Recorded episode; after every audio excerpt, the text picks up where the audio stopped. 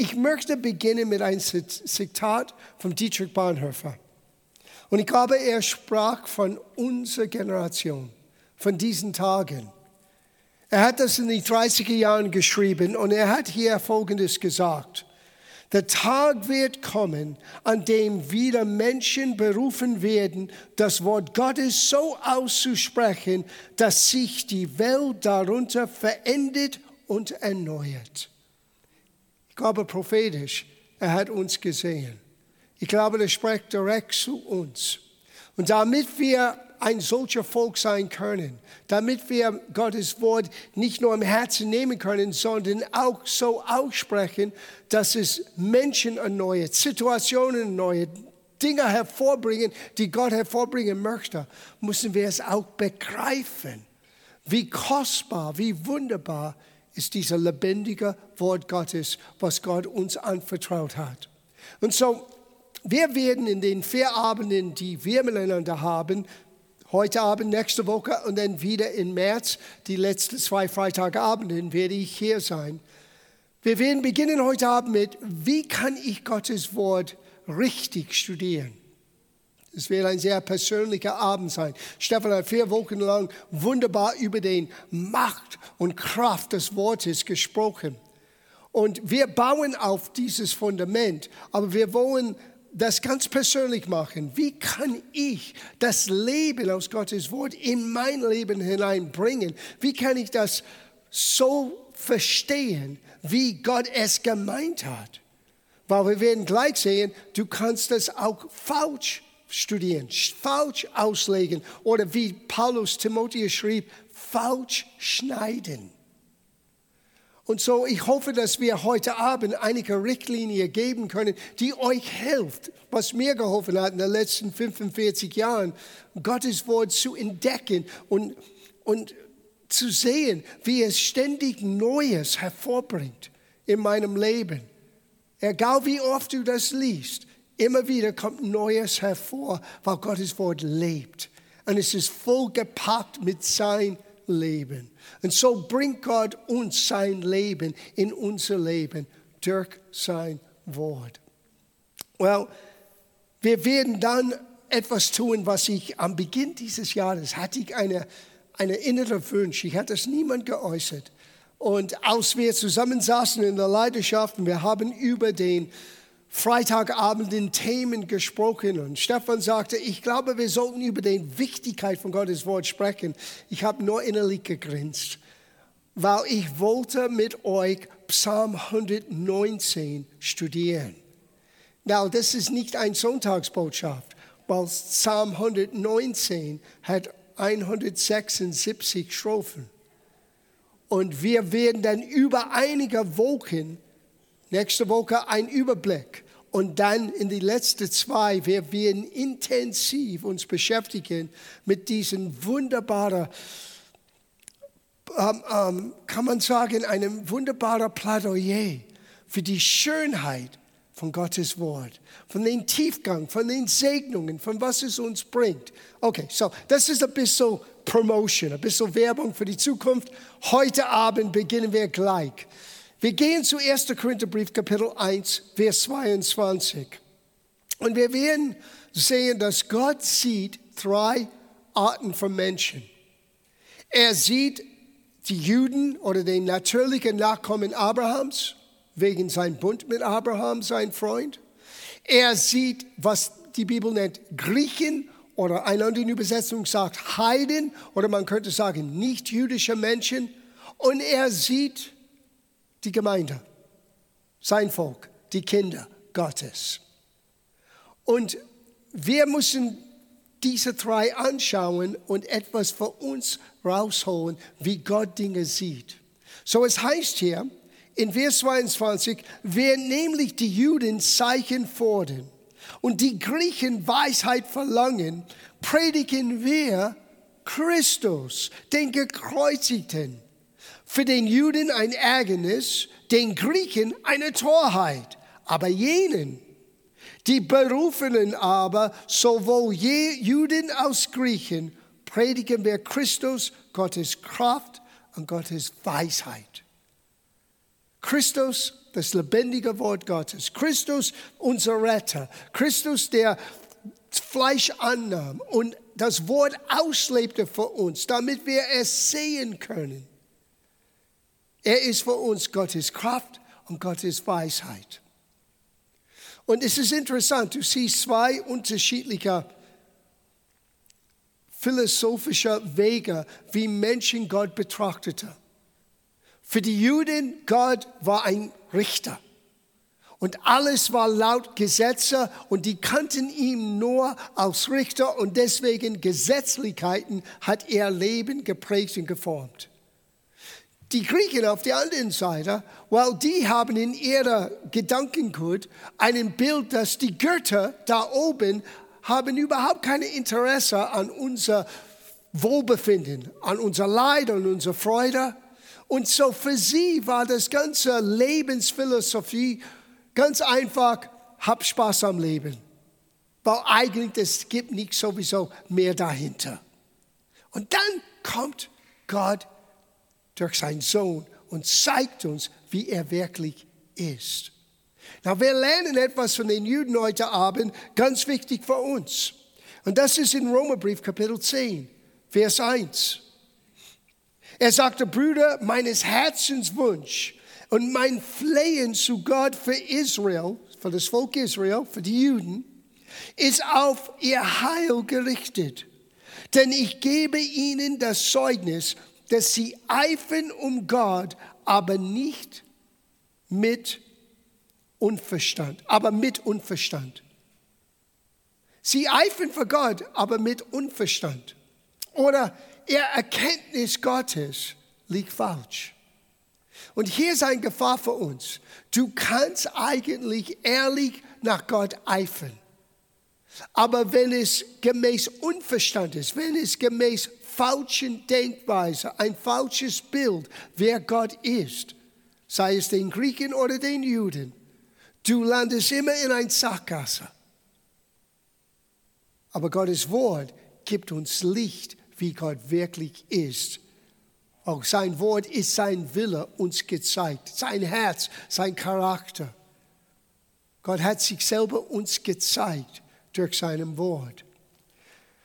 Es heißt durch den Propheten im Alten Testament Hosea, er sagt in Kapitel 4, Vers 6, mein Volk geht aus Mangel an Erkenntnis zugrunde. So, er redet von Gottes Volk. Gott liebt sein Volk. Aber aufgrund von einem Mangel an Erkenntnis, welche Erkenntnis? Die Erkenntnis Gottes.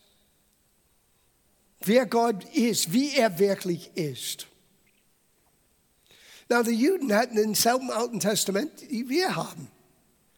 Gott hat genauso zu denen gesprochen, wie wir das erleben können und erkennen können durch dem Alten Testament. Aber weil sie haben es nicht begriffen, nicht verstanden, die konnten ihn nicht damals sehen. Der Unterschied heute ist, wir werden feststellen, ist, dass Gott uns seinen Geist gegeben hat. Aufgrund des Jesus kam, zum Kreuz ging, stellvertretend für Juden und nicht jüdische Menschen gestorben ist und auferstanden ist, unsere Schuld auf sich genommen, können wir jetzt nicht nur Vergebung erfahren, wir können sein Geist in uns haben. Und es ist nur wegen der Heilige Geist, dass wir diese Zuversicht haben können, dass wir wirklich durchblicken dürfen. Es ist nicht durch unsere Kraft und nicht durch unser eigenen Intellekt. Es ist durch einen sanften, offenen Herz. Gott, öffne du mir die Augen. Gott, helf mir zu sehen. So, wir werden heute Abend über einige Menschen reden. Der geistige Mensch, der natürliche Mensch und der fleischliche Mensch. Und wir werden sehen, der natürliche Mensch und der fleischliche Mensch sind ein und dasselbe. Und wir reden nicht über Gläubige und Ungläubige. Das ist ein Missverständnis. Es gibt Gläubigen, die fleischlich sind. Und die Bibel nennt diese Art von Christen Unmündige. Und das hat, äh, das hat Stefan letzte Woche angesprochen in Epheserbrief. Damit wir nicht länger unmündig bleiben, war sein Thema ein bisschen. So, lass uns diese drei Gruppen von Menschen ähm, anschauen und, und merken, was ist der Unterschied. Weil ich habe eins festgestellt, im Psalm 103, Vers 7, ist eine wunderbare Aussage. Gott hat seinen Wege Mose kundgetan, den Kindern Israel seine Taten. Now, Menschen wollen Taten sehen. Die Juden fordern immer ein Zeichen, hat er gesagt. Aber es kann nur passieren, wenn ein Mensch lernt Gottes Wege. Der einzige Grund, warum die Kinder Israel Gottes Taten erlebte, ist, weil Mose hat Gottes Wege verstanden. Wenn wir wollen Gottes Taten sehen in unserer Generation, dann müssen wir Zeit in Anspruch nehmen, wie heute Abend, gemeinsam ernsthaft eine Auseinandersetzung zu machen mit Gottes Wort. Weil wir brauchen seine Wege zu kennen. Weil wenn wir seine Wege kennen, wenn wir seine Gedanken kennen, dann wird er sein Wort bestätigen. Dann wird Gott, der hinter sein Wort steht, Dinge verändern, Menschen verändern, um, äh, Situationen verändern. Die Voraussetzung ist es, dass wir seinen Wege lernen. Und dank sei Gott, dass Gottes Wort gibt uns Einblick in seine Wege. Stefan hat das hier gelesen, schon in die erste Woche. Ich lese es nochmal. 2. Timotheusbrief, Kapitel 3, Vers 16. Alle Schrift ist von Gott eingegeben. Und dieses Wort eingegeben, es ist so einzigartig. Es bedeutet wortwörtlich eingehaucht. Nimmt das Bild von der Schöpfung und Gott blies in Adam dieses Odem des Lebens, dieses hebräische Wort Ruach. Und Adam wurde eine lebendige Seele, weil es ist dasselbe Wort, eingehaucht. Gott hat sein Leben, genauso wie in Adam, er hat das in sein Wort eingehaucht. Und wir dürfen einatmen, dieses Hauchen Gottes aus seinem Wort in unser Leben. Und es verändert uns und wir sollten die Welt verändern. Jesus sagte in Johannes Kapitel 6, mein Geist, der Geist ist es, der lebendig macht. Das Fleisch nutzt gar nichts. Und das Wort Fleisch bedeutet menschlich, natürlich, was physisch ist, was nach den fünf Sinnen geht, was geht nach den menschlichen Überlegungen. Das kann Ewiges nicht wirklich hervorbringen. Es ist, was der Geist hervorbringt. Das ist ewig, das ist, was bleibt. Und dann sagt er hier, klipp und klar, die Worte, die ich zu euch rede, sind Geist und sind Leben. So, wir wollen dieses Leben und diesen Heiligen Geist heute Abend empfangen und wir wollen das annehmen. Wie kann ich Gottes Wort richtig verstehen. Wie kann ich ein geistlicher Mensch sein? Nicht ein übergeistlicher Mensch, verwechselt das nicht, aber ein echter geistlicher Mensch. Wie kann ich lernen, ein geistlicher Mensch zu sein? Wir können das auch so nennen, ein reifer Christ. Ein geistlicher Mensch ist ein reifer Christ. Und so lass uns dieser, dieser Abenteuer miteinander angehen. Die Bibel lehrt uns, dass es zwei Arten von Menschen gibt. Natürlicher und geistlicher. Natürlicher und geistlicher Menschen. Wir reden nicht hier von gläubig und ungläubig. Wie ich schon gesagt habe, ein gläubiger Mensch kann auch sehr natürlich sein, sehr menschlich sein, sehr fleischlich sein. So, was ist der Unterschied? Das ausschlaggebende Faktor zwischen den beiden ist die Quelle der Erkenntnis. Ich würde das zweimal unterstreichen. Das, was unterscheidet zwischen einem wahren geistiger Mensch und einem natürlicher Mensch, ist die Quelle von ihrer Erkenntnis. Selbst ein gläubiger Christ kann leben wie ein natürlicher, fleischlicher Mensch, wenn seine einzige Quelle der Erkenntnis nur aus Schlussfolgerungen und Gefühlen besteht.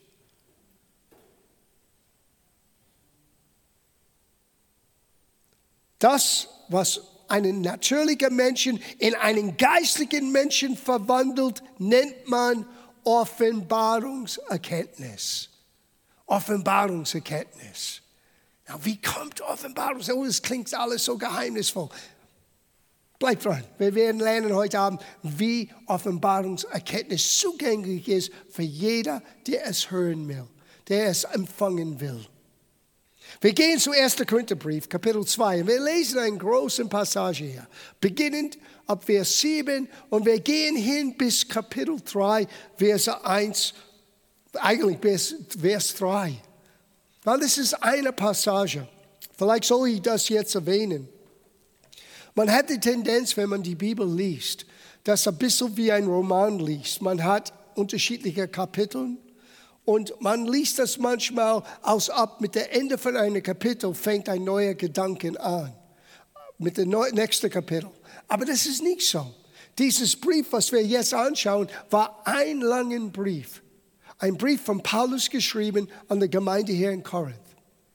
Und es wurde viel, viel später von den Übersetzer Kapitel und Vers reingegeben, damit wir besser dieselbe Quelle finden können, wenn wir gemeinsam studieren. So, wenn ich sage, wir fangen an in Kapitel 2 und gehen hinein in Kapitel 3, ist es eine Gedanken. Es ist nur auseinandergenommen für uns, damit wir das schneller finden können. So, lass den Kapitel und Vers nicht dich irritieren lassen. Es ist eine Gedanken. Und er fängt an mit einem Zitat aus dem Alten Testament. Wir beginnen ab Vers 7, Kapitel 2. Wir reden Gottes Weisheit im Geheimnis, die Verborgenen, die Gott vor den Weltzeiten zu unserer Herrlichkeit vorher bestimmt hat. Es klingt alles so geistlich, aber hat er gehört, was er gerade gesagt hat? Was wir jetzt anschauen, waren Geheimnisse, die verborgen waren, bevor diese Erde existierte. Die waren in Gott verborgen, die jetzt zugänglich sind, weil Jesus für uns gekommen ist, weil das Wort Gottes ist uns anvertraut. Und dann sagt er hier, die keine der Herrscher dieser Weltzeit erkannt hat. Denn wenn sie sie erkannt hatten, so hätten sie den Herrn der Herrlichkeit nicht gekreuzigt, sondern wie geschrieben steht. Now, wenn er sagt, die Herrschaften dieser Welt, er redet nicht von Menschen. Er redet von den Herrschaften, die in Himmelsbereichen herrschen. Hat der Teufel durchblickt, was wirklich am Kreuz geschehen ist, hat er das verstanden, hat er Jesus nie gekreuzigt. Er dachte, als Jesus starb, er hat gewonnen.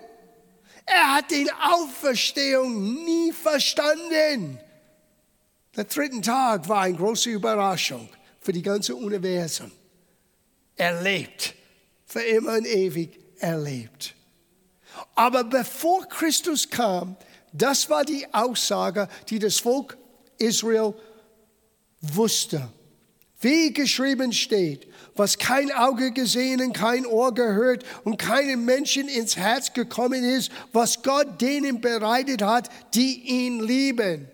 Das war der Schluss, der, der Punkt von dieser Aussage. Well, du kannst Gottes Wege nicht verstehen.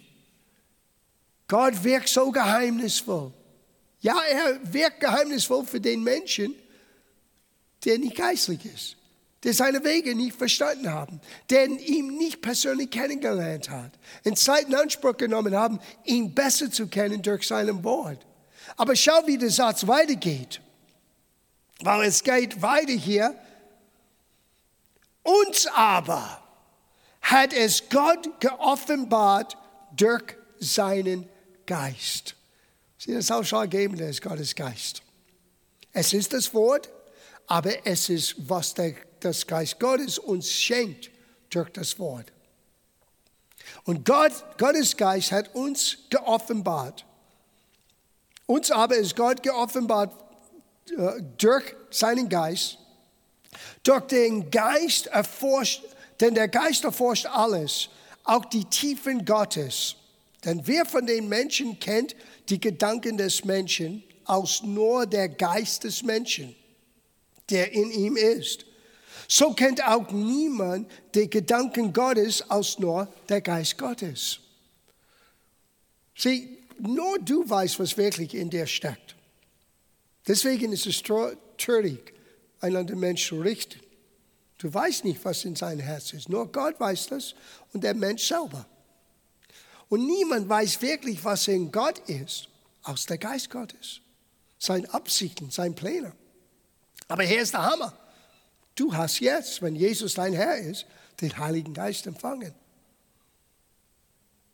Und er möchte mit uns teilen, dieser Tiefgedanken, dieser Tiefgang Gottes. Er möchte das uns schenken. Was im Alten Testament verborgen war, niemand hat gesehen, niemand hat gehört. Gott hat uns jetzt durch seinen Geist gezeigt. Ja, warum sieht nicht jeder Christ? Weil du musst lernen, das Wort richtig zu schneiden. Wir kommen dorthin.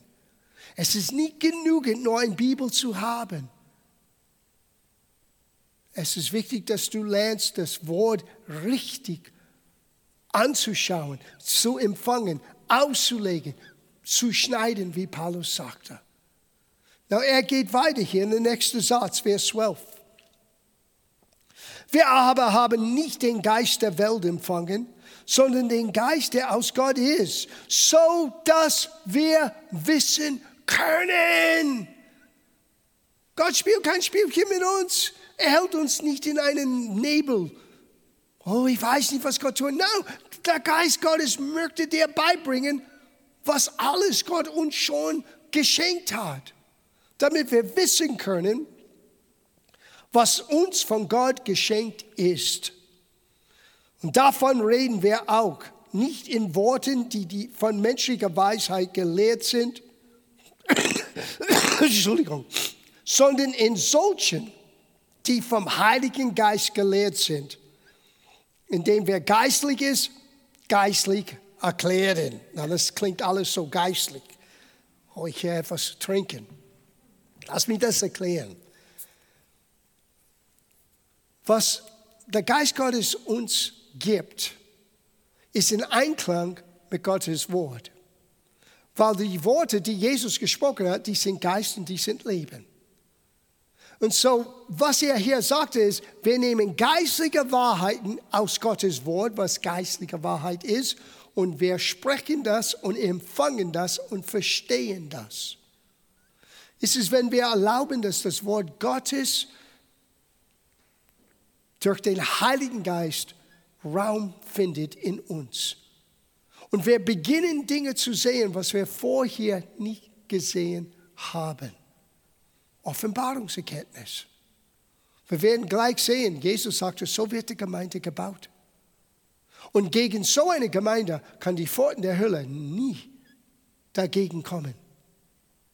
Er wird versuchen, er wird versuchen, uns abzulenken, er wird versuchen, uns äh, irgendwie abzubringen. Aber wenn wir Gottes Wort in unser Herzen behalten, wenn wir lernen, dein Wort wirklich zu sehen, wie es, wie es wirklich ist. Denn es ist Freiheit. Was hat Jesus gesagt? Er wird, wenn ihr mein Wort bleibt, er wird wahrhaftig meine Jünger sein. Er wird die Wahrheit erkennen und die Wahrheit wird euch freisetzen. Well, lass uns ein Stück mehr Freiheit gewinnen heute Abend. Es geht weiter, Vers 14. Der natürliche Mensch aber nimmt nicht an, was vom Geist Gottes ist.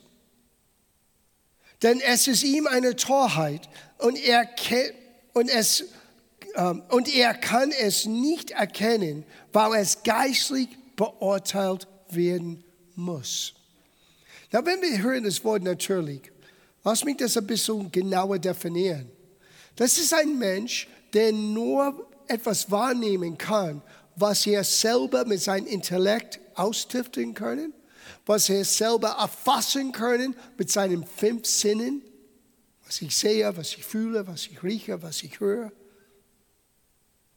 Nur das wird für mich der Quelle sein von Wahrheit in meinem Leben. Das ist der Regel für ein natürlicher Mensch. Deswegen auch, er wird ein fleischiger Mensch genannt. Weil alles, was natürlich und auch unsere Seele ist, bis Jesus in unser Leben kommt, mehr von des Natürlichen schon geschult, aus den Geistlichen.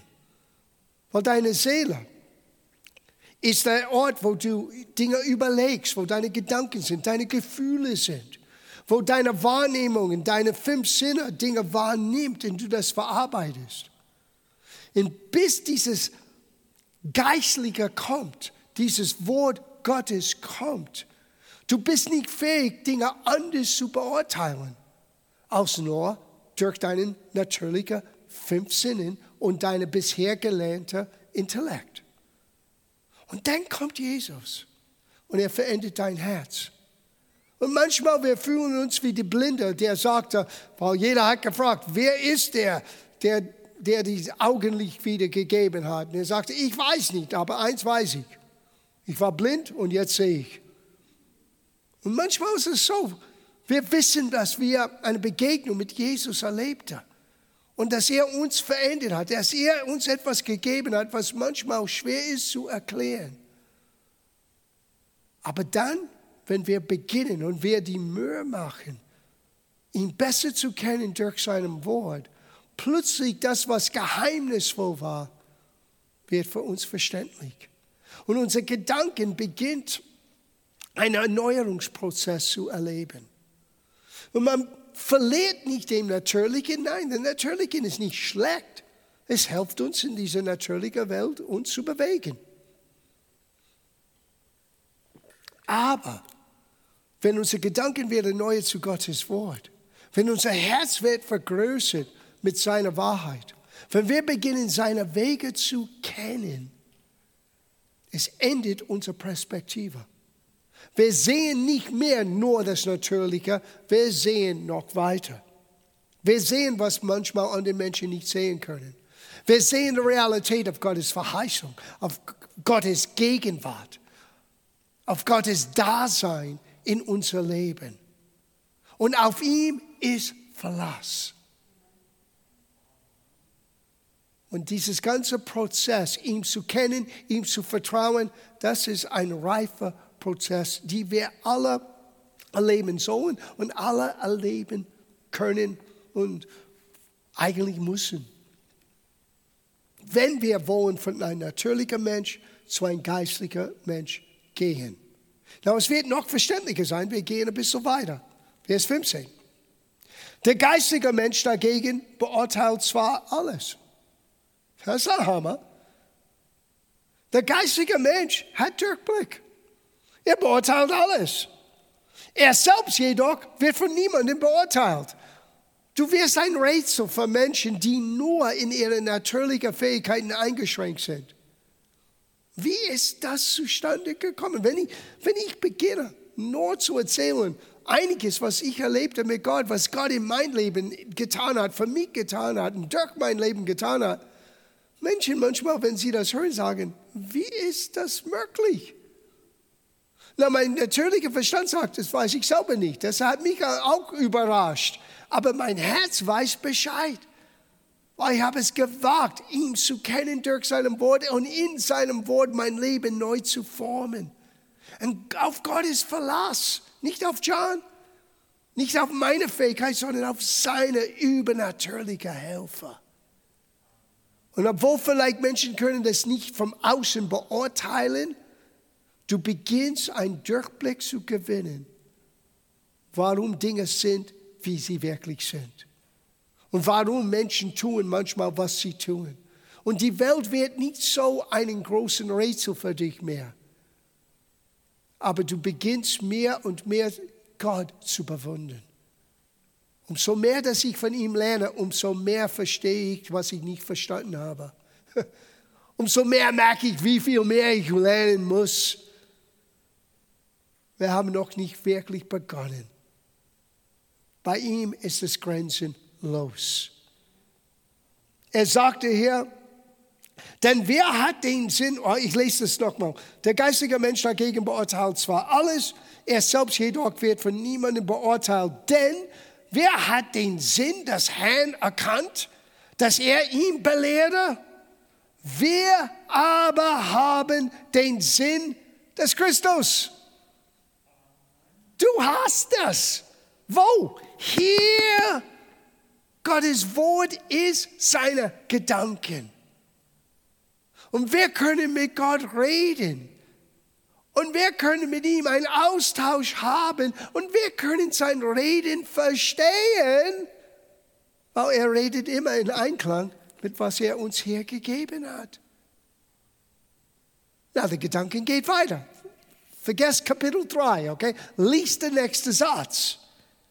Und ich, meine Brüder, könnte nicht zu euch reden aus zu geistlichen, sondern aus zu fleischlichen Menschen.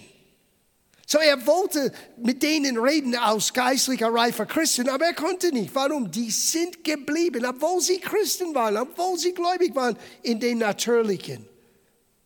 Ich könnte mit euch nicht als Geistigen, sondern als zu fleischigen Menschen, aus zu Unmündigen in Christus. Für die, die letzte Woche dabei waren, Pastor Stefan hat von Epheserbrief Kapitel 4 gesprochen. Ein unmündiger Christ ist nichts anderes als ein fleischiger, natürlicher Mensch. Er basiert alles, was er tut, an seinem Bauchgefühl an seine Gefühle, an seine natürliche Wahrnehmung und nicht nach Gottes Wort. Es braucht Zeit, deinen Gedanken zu erneuern zu Gottes Wort. Es braucht Mühe, das zu tun. Aber du kannst von einem Unmündiger in Christus gehen. Und lass mich auch sagen, es ist keine Beleidigung. Jeder Christ beginnt als ein unmündiger Baby in Christus. Versteht ihr, was das Wort unmündig bedeutet? Es bedeutet wortwörtlich, du bist nicht fähig, für dich selber zu sprechen. Und bis du lernst, Gottes Wort nicht nur im Herzen zu haben, sondern auch aus deinem Leben auszusprechen, Raum zu geben, zu deklarieren, es wird keine Wirkung für dich haben. Und Gott möchte uns in die, Münd in die Mündigkeit bringen, wo wir mündig sind, wo wir mit ihm gehen können. Wisst ihr, du kannst in einen Punkt in Reife kommen, wo du nicht Gott immer alles fragen musst, was sollte eigentlich für ein geistiger Mensch selbstverständlich sein. Gott, soll ich jetzt beten? Du musst dich nicht fragen. Es ist immer gut zu beten. Es gibt gewisse Dinge, die selbstverständlich sind im Leben. Und umso mehr, dass wir ihn kennen, umso mehr können wir mit ihm ziehen. Und er geht mit uns. Und wir begreifen es, wir sehen es, wir verstehen das. Paulus wollte zu dieser Gemeinde als reifer Menschen sprechen, aber er konnte nicht, leider. Und er sagt uns der Grund, warum. Ich könnte mit euch nicht aus geistiger, sondern aus fleischiger, aus so unmündiger in Christus, Milch habe ich euch zu trinken gegeben. Übrigens, das ist die einzige Lösung für Unmündigkeit, Milch von Gottes Wort zu hören, zu hören, zu hören, zu hören. Gott ist gut, Gott liebt dich, du bist von Gott geliebt, du bist von Gott angenommen. Und langsam, wenn es hineinsinkt, wirst du dann beginnen, vielleicht die Mühe zu machen, ihn besser zu kennen. Und aus der Unmündigkeit in die Mündigkeit hineingehen. Ich habe euch nur Milch gegeben und nicht feste Speise, denn er könnte es sie nicht vertragen. ja, und er könnte sie auch jetzt noch nicht vertragen, denn ihr seid noch fleischlich, solange nämlich Eifersucht, Streit und Zwietracht unter euch sind. Seid ihr da nicht fleischlich und wandeln nach Menschenweise oder eine andere Übersetzung sagt wie normale Menschen? Ja, aber wir sind normale Menschen. Ja und nein. Wir sind normale Menschen, aber nachdem Jesus in unser Leben kam, nachdem du beginnst, im Gottes Wort zu gehen, du bist nicht mehr normal. Du kannst lernen, Gott zu kennen, seine Wege zu kennen. Und andere Menschen werden Gottes Taten sehen. Die werden die Frucht sehen, die werden den Beweis sehen, aber du weißt, was noch herrlicher war als den Zeichen, war die innere Offenbarung, der Wahrnehmung aus Gottes Wort, ihn zu kennen, mehr und mehr und mehr. Deswegen hat Paulus gebetet in Epheserbrief, Kapitel 1, und ihr kennt dieses Gebet, dass die Augen des Herzens werden erleuchtet sein, dass den Geist der Wahrheit und Offenbarung uns gegeben wird, damit die Augen des Herzens erleuchtet werden, damit wir wissen können. Das ist Offenbarungserkenntnis. Er kennt die Geschichte von Petrus. Jesus hat einmal gefragt, die Menschen sagen vieles über mich, was sagst du? Wer bin ich? Und er kennt die Geschichte. Einige Aposteln haben wieder, äh, wiedergegeben, was anderen gesagt haben. Und Petrus sagte, du bist der Christus. Du bist der Sohn des lebendigen Gottes. Hör, was Jesus zu ihm sagte. Vers 15 im äh, äh, Matthäus Evangelium, Kapitel 16. Du bist Christus, hat Petrus gesagt, der Sohn des lebendigen Gottes. Vers 17.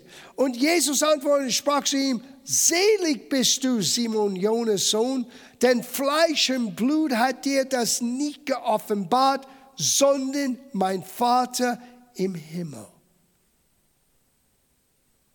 Now, wenn du nur diese Schriftstelle anschauen würdest, du könntest denken, okay, well, Gott gibt Einblick zu einigen und vielleicht nicht zu allen. Aber wenn du merkst, dass Paulus betete, dass wir Zugang haben zu Offenbarungserkenntnis, dass die Augen unseres Herzens werden erleuchtet sein, dass wir sehen können, was vielleicht andere nicht sehen können, dass wir Licht durch Gottes Wort empfangen können, dann merkst du, es hat ein bisschen mehr zu tun mit unserer Einstellung als Gottes Entscheidung. Gott möchte, dass alle Menschen ihn kennen. Das wissen wir vom 1. Timotheusbrief. Er möchte nicht, dass einer verloren geht, aber dass alle zu der Erkenntnis Gottes kommen. So Gott hält gar nichts zurück. Gott ist eigentlich der, der Geber von diesen Offenbarungsgaben. Der Geist Gottes ist derjenige, der uns das Wort Gottes entfaltet. Wie kommt das? Well, ich, ich gebe euch nur ein paar Beispiele. In Johannes 15 und 16 hat Jesus vieles über den Heiligen Geist äh, gesprochen. Und er hat Folgendes gesagt. Er sagte, dass der Heilige Geist wird uns Weisheit und, und, und Wahrheit aus Gottes Wort geben und er wird uns selber in die ganze Wahrheit führen. Sieh, man muss vertrauen, dass Gott uns hilft. Statt dass wir Angst haben, oh, vielleicht werde ich Gottes Wort falsch auslegen. No, du solltest mit Zuversicht im Gebet zuerst gehen und sagen, Vater, ich danke dir, dass du möchtest mir Licht und Einsicht geben. So helf mir, mach meine Augen auf. Geist Gottes, lehre mich jetzt. Und du wirst erstaunt sein, wenn du mit dieser Einstellung Gottes Wort angehst. Gottes Wort liest, Gottes Wort studierst, was Gott dir beginnt zu zeigen. Es hat nichts zu tun mit dem Intellekt, wie intellektuell, wie akademisch du bist. Es hat zu tun mit, wie offen ist dein Herz. Wie hungrig bist du, ihm zu kennen. Jesus sagte, wer Ohren hat zu hören, lass ihn hören. Scheint nicht bei dir. So, wir sind ausschlaggebend. Unsere Einstellung ist ausschlaggebend.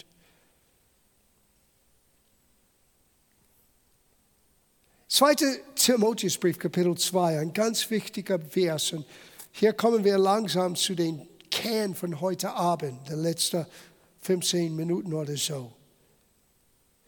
Paulus schrieb und sagte hier, und das ist eine, eine Herausforderung für uns alle. Das ist eine Voraussetzung, ehrlich gesagt. Gottes Wort richtig zu schneiden. Gib dir Mühe. Auf Englisch es heißt Work. Arbeit. Ja, wir wollen es nicht hören. Oh, rede nicht über Arbeit. Mensch, ich habe genügend Stress in der Arbeit. Jetzt komme ich in die Kirche und jetzt muss ich. No. Es ist eine Einstellung. Gib dir Mühe. Ärmel hoch, tauche hinein. Gott, helf mir. Ich möchte sehen. wenn dieser Hunger in uns hineingeformt wird, werden wir beginnen, Geistliches aus Gottes Wort zu sehen. Offenbarungserkenntnis zu gewinnen. Die Augen des Herzens werden erleuchtet sein. Gib dir Mühe, die Gott als bewahrt zu erweisen. Als einer Arbeiter, da ist das, eine Arbeiter, der sich nicht zu schämen braucht, der das Wort der Wahrheit richtig behandelt, aber wortwörtlich der Eberfelder sagt, richtig schneidet oder in gerade Richtung schneidet.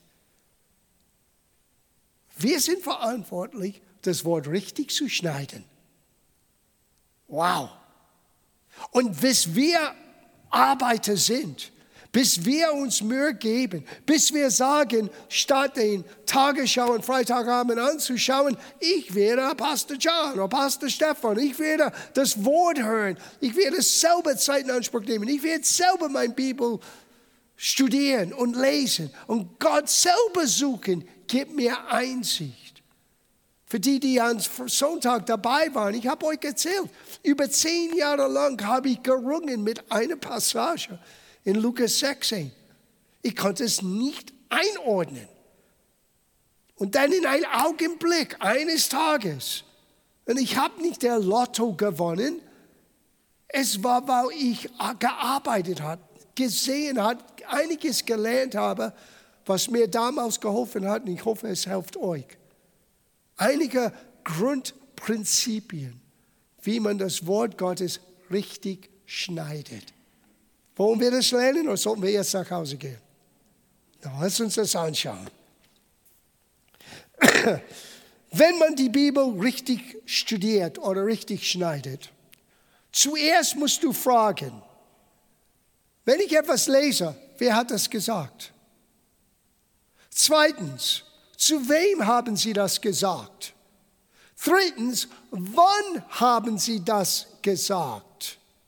Und hier kommt der Hammer. Weil alles in der Bibel wurde wirklich gesagt. Aber nicht jede Aussage ist eine Aussage der Wahrheit für uns. Ah, Schluck. Ich lese es nochmal. Alles in der Bibel wurde wirklich gesagt. War wahrhaftig aufgeschrieben. So ist das zustande gekommen.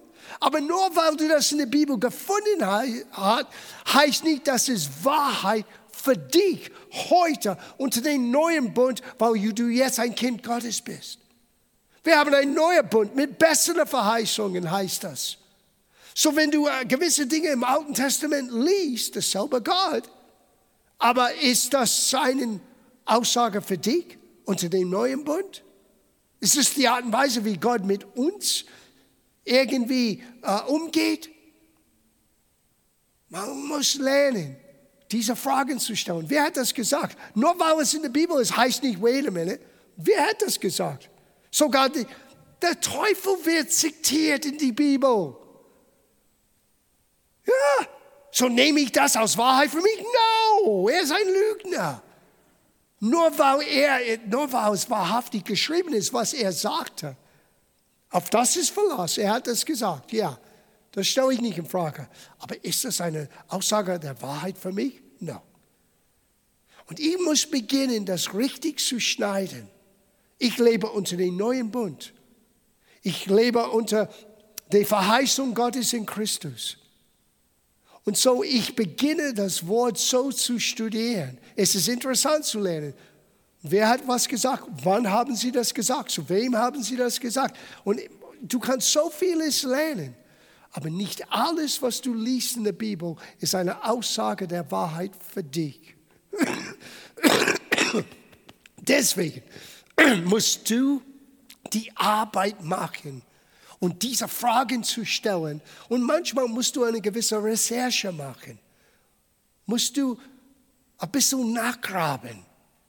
Was ist hinter dieser Aussage? Ich gebe euch hier ein paar Regeln. Das sind Regeln, fünf Wahrheiten der Hermeneutik.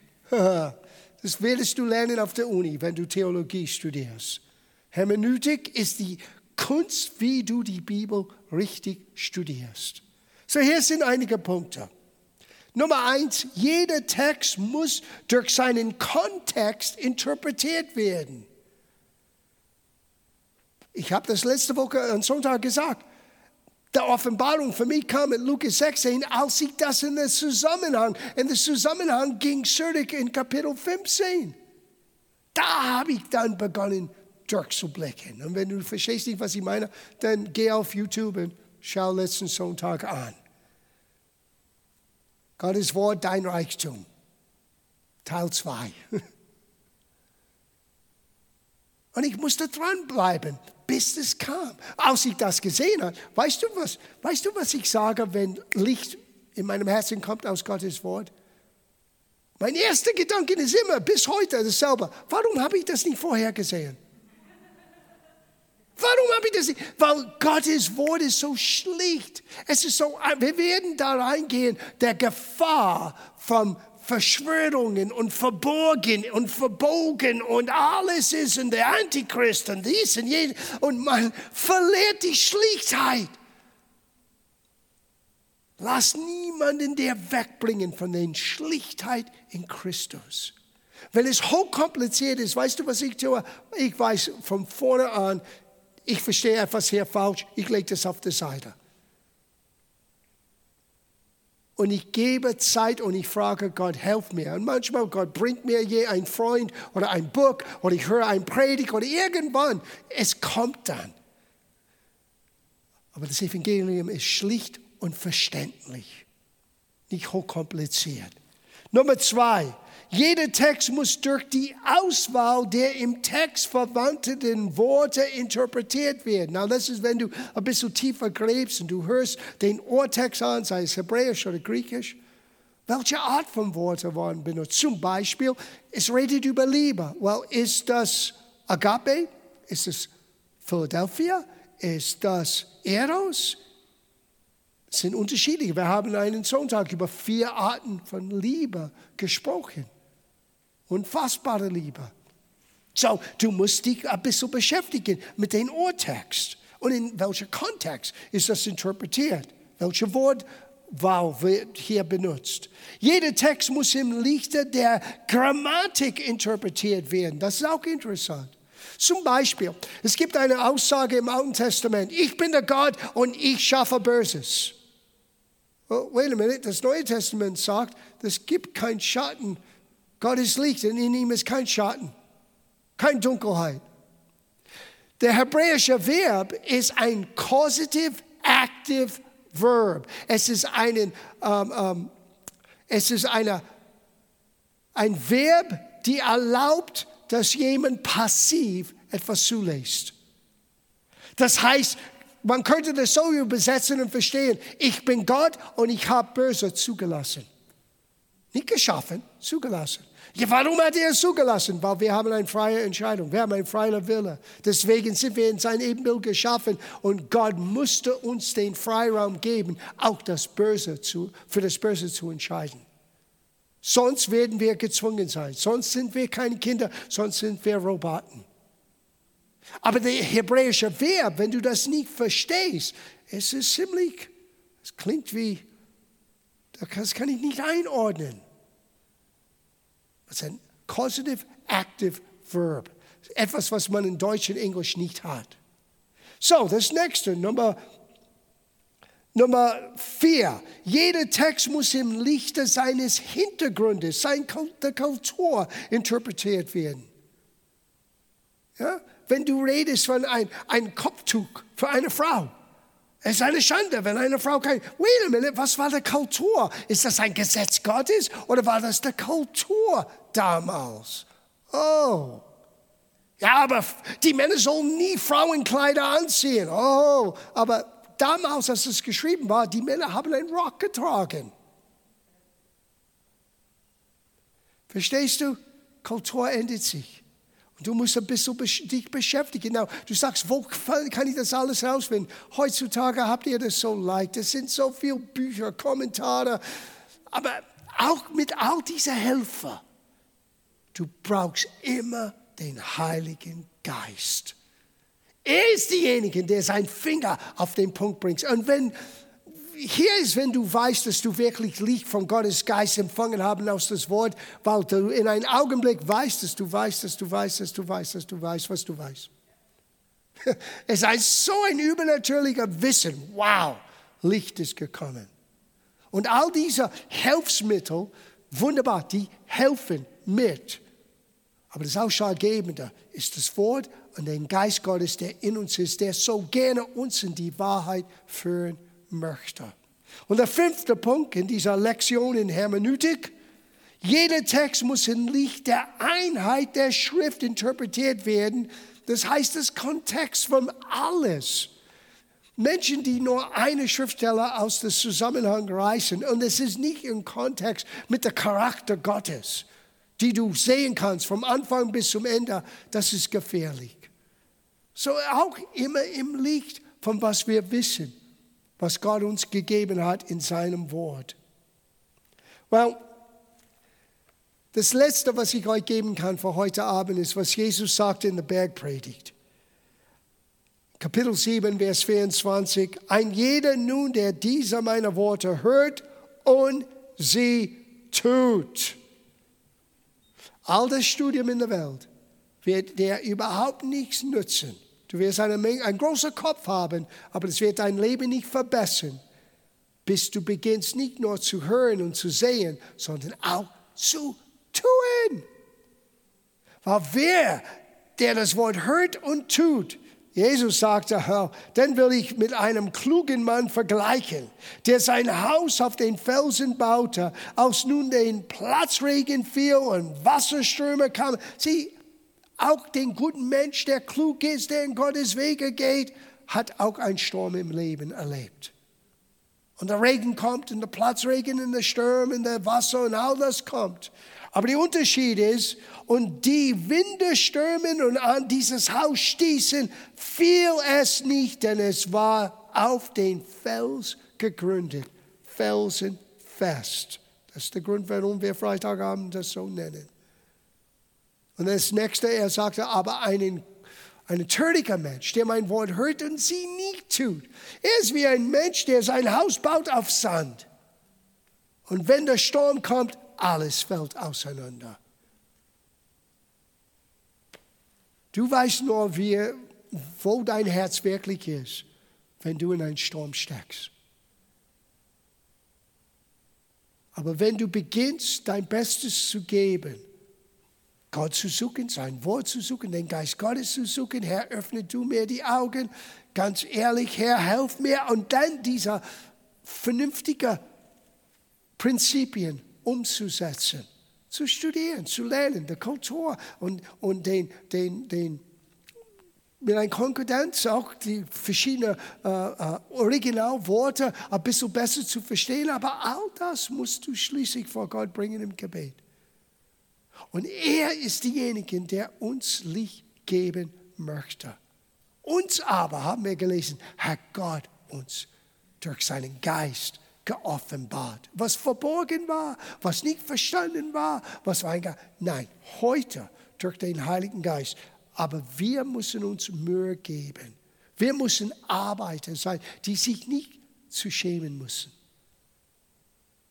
Oftmals habe ich erlebt, wie viele Christen haben gedacht, dass sie etwas geglaubt haben und dann, als es nicht so zustande kam, wie sie dachten, statt daraus zu lernen, die haben sich geschämt und sind weggegangen. Das ist eine Tragödie.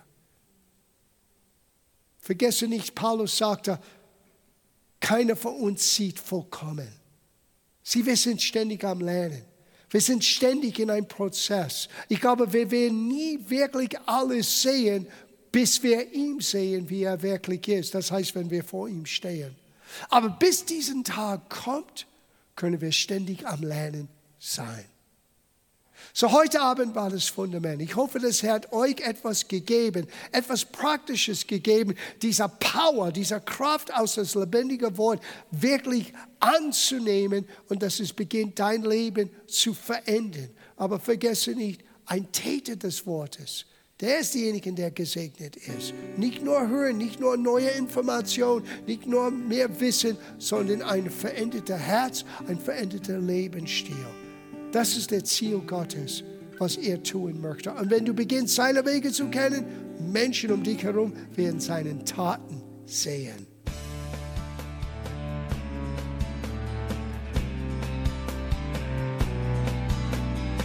Liebe Zuhörer, das war ein Ausschnitt eines Gottesdienstes hier im Gospel Life Center.